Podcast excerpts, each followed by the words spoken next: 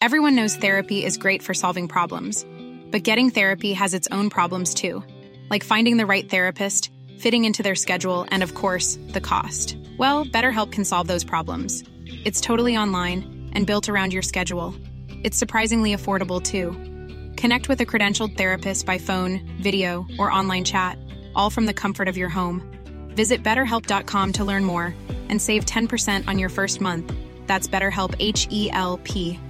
Hey, it's Ryan Reynolds, and I'm here with Keith, co star of my upcoming film, If, only in theaters, May 17th. Do you want to tell people the big news?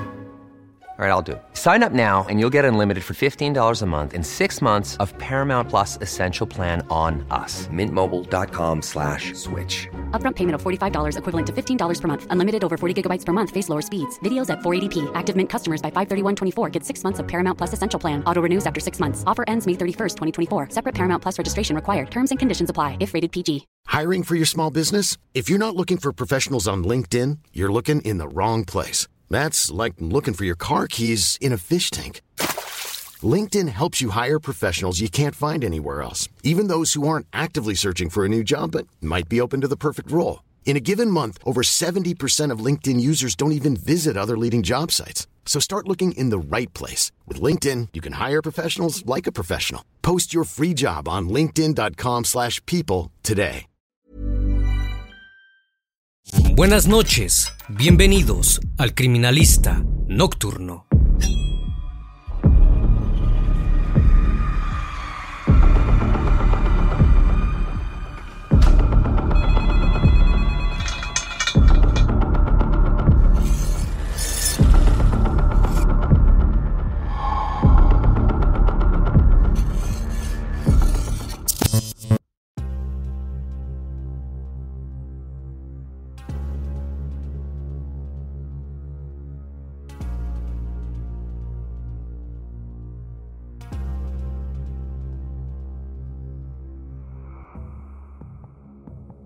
Verano llegaba de la mano del amor y el romanticismo en la ciudad de Florencia, capital de la región toscana de Italia. Era el momento ideal para los jóvenes que deseaban expresar su cariño hacia sus parejas.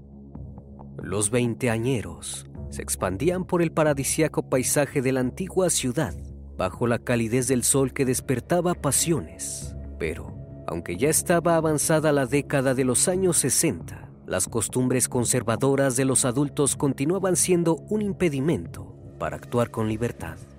Debían encontrar la manera de escaparse a su encuentro.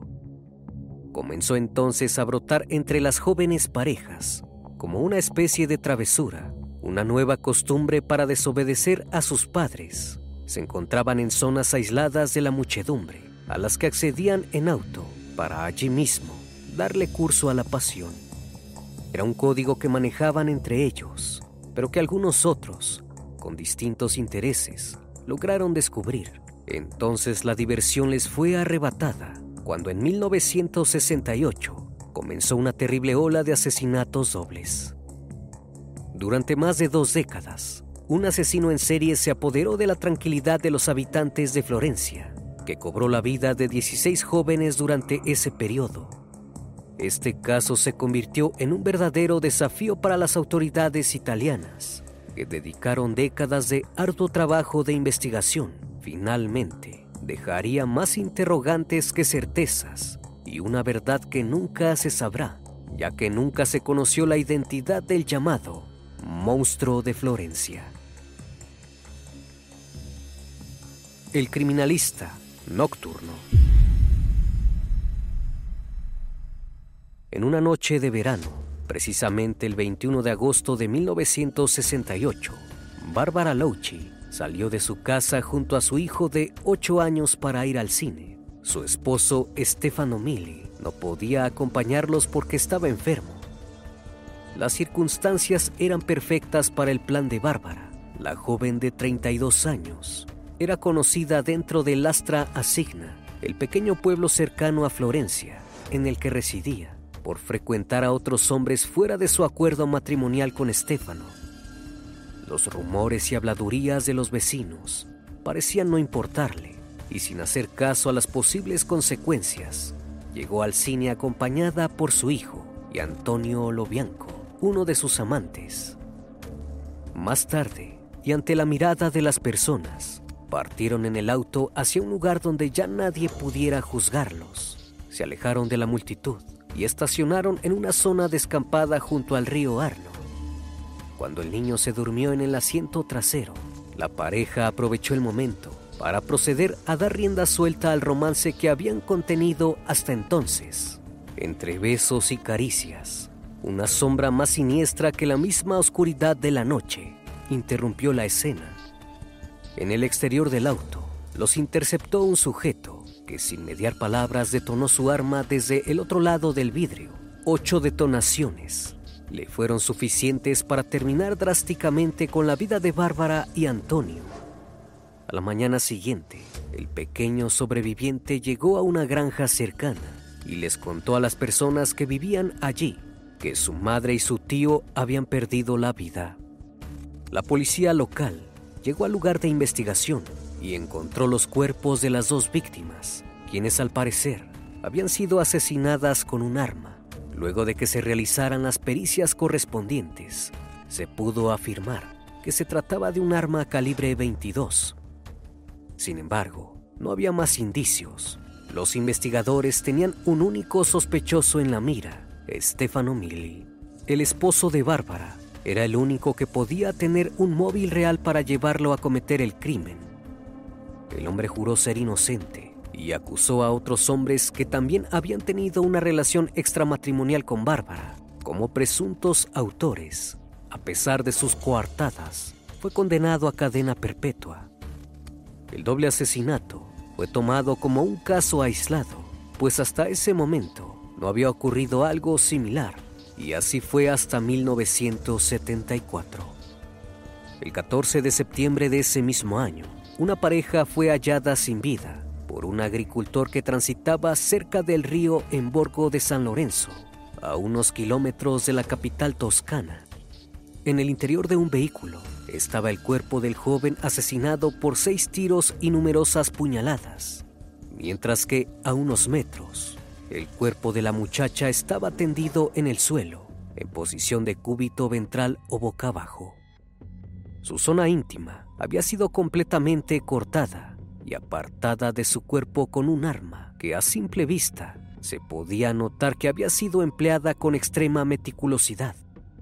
Los investigadores quedaron en shock debido a la terrible escena que estaban presenciando, pero sobre todo les inquietaba no poder descifrar cuál era el móvil del atacante para asesinar a esos chicos. Sus pertenencias estaban intactas en el lugar.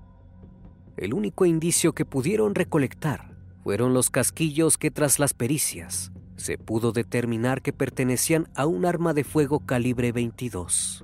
Si bien consideraron a algunos hombres como posibles sospechosos, no tenían las pruebas necesarias para crear un caso en contra de nadie. Los años pasaban y seguían sin aparecer respuestas sobre el trágico hecho. Siete años más tarde, en junio de 1981, la situación se repitió un doble asesinato fue descubierto por un policía que paseaba en su día libre junto a su hijo. Dentro de un auto, un muchacho parecía descansar, pero cuando el oficial se acercó notó una sospechosa palidez y la marca de una detonación en su cara. A unos metros, el cuerpo de su novia sin vida presentaba cortes en su zona íntima y una vez más, los casquillos de bala de calibre 22 se presentaban en el sitio. Eran demasiadas las coincidencias con aquel caso de 1974. Los indicios mostraban que estaban ante un asesino en serie, con su propio sello, pero las pistas no conducían a ninguna parte. Meses más tarde, en octubre de 1981, el hecho se repitió con otra pareja, todo era exactamente igual que los casos anteriores. La prensa comenzó a hacer eco del riesgo que acecharía a la paradisiaca ciudad y los habitantes fueron presos de la paranoia. Todos se acusaban entre todos. Masivas denuncias llegaban a la policía, pero todas eran incomprobables y no coincidían con las características del asesino suelto. Los investigadores sabían que debían actuar rápido antes de perder el poco control que tenían sobre la situación. Entonces, se dejaron llevar por el caos que reinaba en aquel momento. detuvieron a un hombre llamado Enzo Spalletti, al que todos acusaban de mirón. Sabía que las parejas se reunían en zonas alejadas de la multitud y él los seguía para espiarlos. Durante un tiempo, mientras buscaban las pruebas necesarias para llevar a juicio a Spalletti, la calma pareció devolverles el sosiego a los vecinos de Florencia. Sin embargo, la tranquilidad duró pocos meses. El asesino volvió a atacar y las autoridades policiales debieron reconocer la inocencia de Spalletti, por lo cual la investigación volvió al punto de partida. Las autoridades sabían que se trataba de un hombre que atacaba por las noches, acercándose sigilosamente a los autos estacionados en las afueras. Los interceptaba con una linterna y les atacaba con su arma calibre 22. Primero asesinaba a los hombres Luego iba por las mujeres, dejando su motivación para el final. Las arrastraba a unos metros del auto y cortaba sus partes íntimas para llevárselas como si fuesen trofeos. Pero cuando se trataba de encontrar indicios que ayudaran a dar con el responsable no tenían nada. La única característica del perpetrador era su arma vereta. La paciencia de los habitantes de Florencia comenzaba a agotarse las autoridades debían actuar rápido y sin dar pasos en falso. Para el año 1982, el monstruo asesino volvió a atacar, pero esta vez cometió un grave error. Se acercó al auto y accionó su arma hacia el interior. La chica falleció en el instante, pero el novio, que estaba al volante, reaccionó rápidamente encendiendo el auto. Intentó escapar, pero la suerte le jugó una mala pasada una de las ruedas quedó atrapada en un desagüe, dándole la posibilidad al monstruo de terminar con su objetivo. Sin embargo, el atacante no calculó que en ese horario el camino aún estaba transitado. Por lo tanto, luego de esa situación, era muy posible que lo atraparan. Entonces se dio la fuga sin llevarse el trofeo que esperaba. Tampoco notó que el muchacho aún tenía un hilo de vida. La policía llegó rápidamente al lugar y lo trasladaron a un hospital con la ilusión de que se recuperara y aportara algún dato sobre el asesino. Pero el joven pereció esa misma madrugada sin poder decir una palabra. Hey, I'm Ryan Reynolds. At Mint Mobile, we like to do the opposite of what Big Wireless does. They charge you a lot. we charge you a little. So naturally, when they announced they'd be raising their prices due to inflation, we decided to deflate our prices due to not hating you. That's right. We're cutting the price of Mint Unlimited from $30 a month to just $15 a month. Give it a try at mintmobile.com slash switch. $45 upfront for three months plus taxes and fees. Promote for new customers for limited time. Unlimited more than 40 gigabytes per month. Slows. Full terms at mintmobile.com. Hiring for your small business? If you're not looking for professionals on LinkedIn, you're looking in the wrong place. That's like looking for your car keys in a fish tank. LinkedIn helps you hire professionals you can't find anywhere else, even those who aren't actively searching for a new job but might be open to the perfect role. In a given month, over 70% of LinkedIn users don't even visit other leading job sites. So start looking in the right place. With LinkedIn, you can hire professionals like a professional. Post your free job on linkedin.com slash people today. No obstante, la fiscalía le solicitó a la prensa sacar una noticia falsa que dijera que el muchacho había dado características de su atacante antes de fallecer. Con suerte, esta estrategia podía funcionar para atraer al asesino. Y así fue. El monstruo de Florencia se comunicó con las autoridades por teléfono. Se le notaba asustado. Quería saber qué había dicho el muchacho. Durante un tiempo, las comunicaciones telefónicas continuaron. El monstruo los amenazaba constantemente, mientras los investigadores intentaban rastrear el origen de las llamadas sin éxito. Para entonces, una nueva pista llegó de forma anónima para dar un giro inesperado a la investigación. Las autoridades recibieron una carta que les advertía revisar el asesinato ocurrido en 1968 aquel que había terminado con las vidas de Bárbara Louchi y Antonio Lobianco, y por el que el esposo de la mujer había sido condenado a prisión perpetua. Descubrieron que el arma utilizada en aquel entonces coincidía a la perfección con las características del arma empleada por el monstruo de Florencia. Gracias a la reapertura del caso, comprendieron que el arma pertenecía a alguien que era parte del entorno de Bárbara. La investigación los llevó al nombre de Francesco Vinci, quien además de tener reputación de violento, había sido amante de la mujer. Pasó a ser el principal sospechoso por la larga lista de asesinatos. Su situación empeoró aún más. Días más tarde, encontraron un auto abandonado que le pertenecía, cerca de donde ocurrió el último crimen. Debido a esto, Francesco Vinci fue enviado a prisión preventiva, pero una vez más tenían al sujeto equivocado. El monstruo de Florencia volvió a atacar mientras Vinci estaba en prisión. Nuevamente, el hombre cometió un error. Dos turistas alemanes dormían dentro de su camioneta van cuando fueron asesinados. Los investigadores estaban seguros que era obra del monstruo porque los casquillos estaban presentes. El asesino los había confundido con una pareja porque uno de los chicos llevaba el pelo largo y rizado, pero cuando notó que ambos eran hombres, se retiró del lugar sin su trofeo. Entonces fue en busca de nuevas víctimas. La oportunidad se dio y terminó con una pareja de 19 y 21 años que estaban próximos a casarse. Esta vez, la chica no solo tenía cortes en la zona íntima, también le habían extirpado su pecho izquierdo. La ciudad estaba hecha un caos. El pánico opacaba la diversión del verano. Hartos de perder tantas vidas jóvenes en manos del monstruo, los habitantes empapelaron la ciudad advirtiendo sobre la presencia de un asesino serial y prohibiendo estacionarse en las zonas aisladas. Hubo una pareja que no entendió la advertencia. Se trataba de dos turistas franceses que habían llegado a la región toscana para pasar sus vacaciones. Durante la noche cenaron y acamparon junto a un bosque.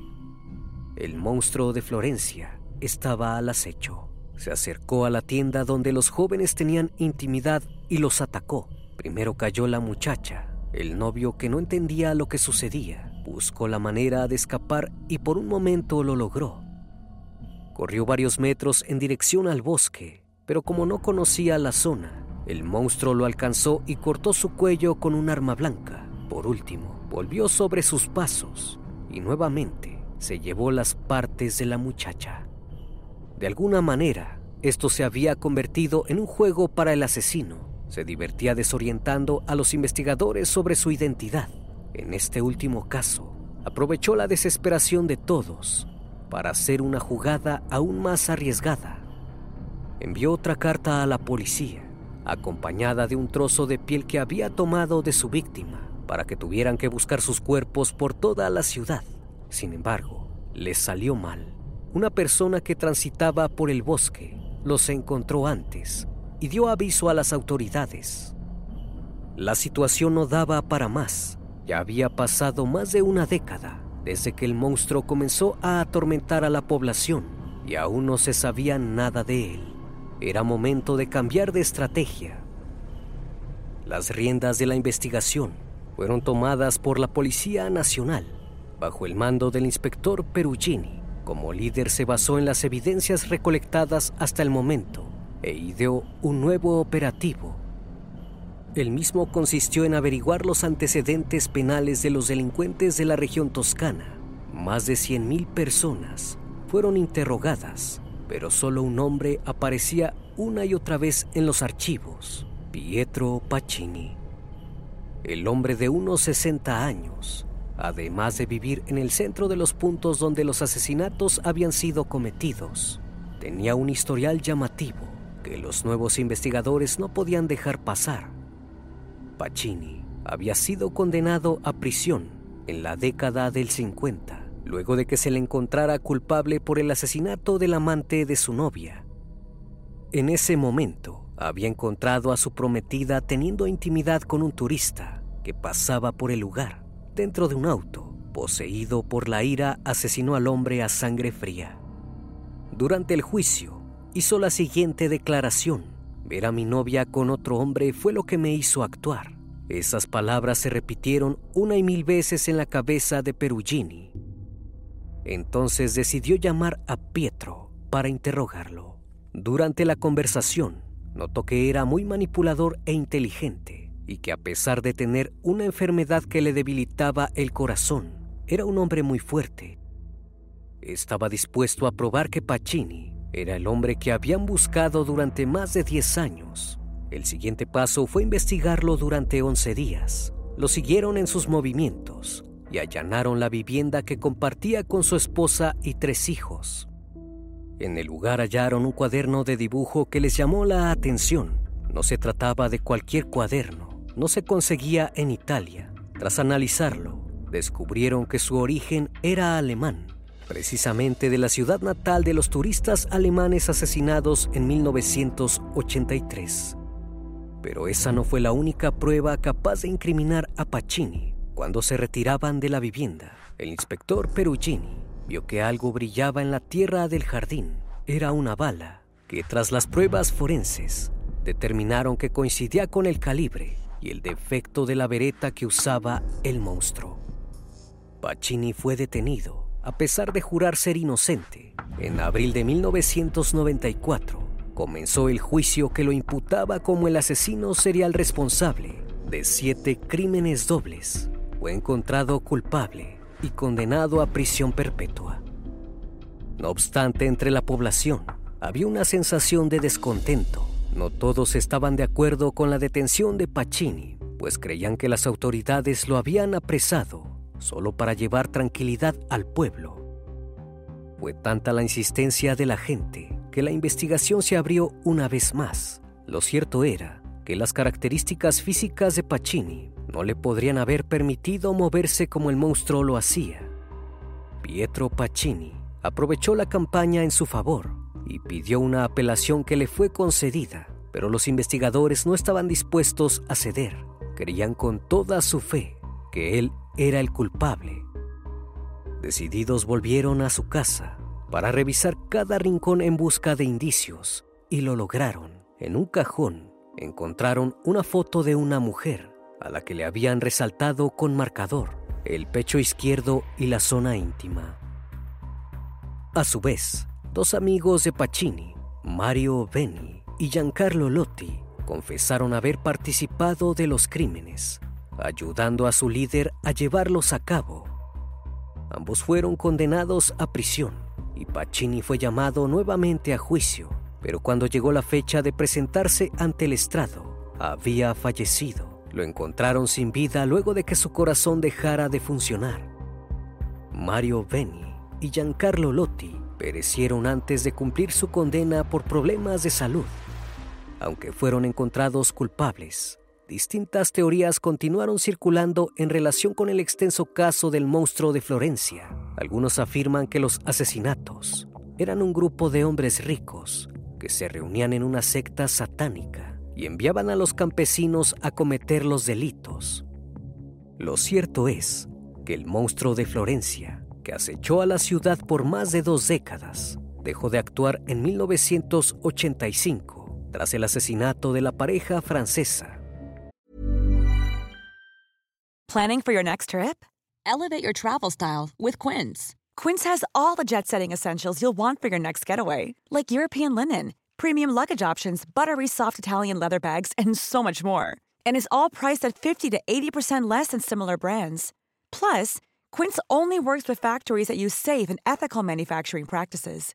Pack your bags with high-quality essentials you'll be wearing for vacations to come with Quince. Go to quince.com/pack for free shipping and 365-day returns. Si bien nunca se confirmó con total seguridad que Pacini y sus secuaces fueran el monstruo de Florencia. Este hecho los dejó en una situación por lo pronto sospechosa. De un modo o de otro, la oleada de asesinatos cesó, pero el sabor amargo de no saber la verdad con certeza aún perdura en la ciudad de Florencia, que esconde su pasado oscuro detrás de sus hermosos paisajes. Una vez más, estimado público, agradezco su compañía. Gracias por brindar un espacio de su tiempo para conocer un caso más de este canal.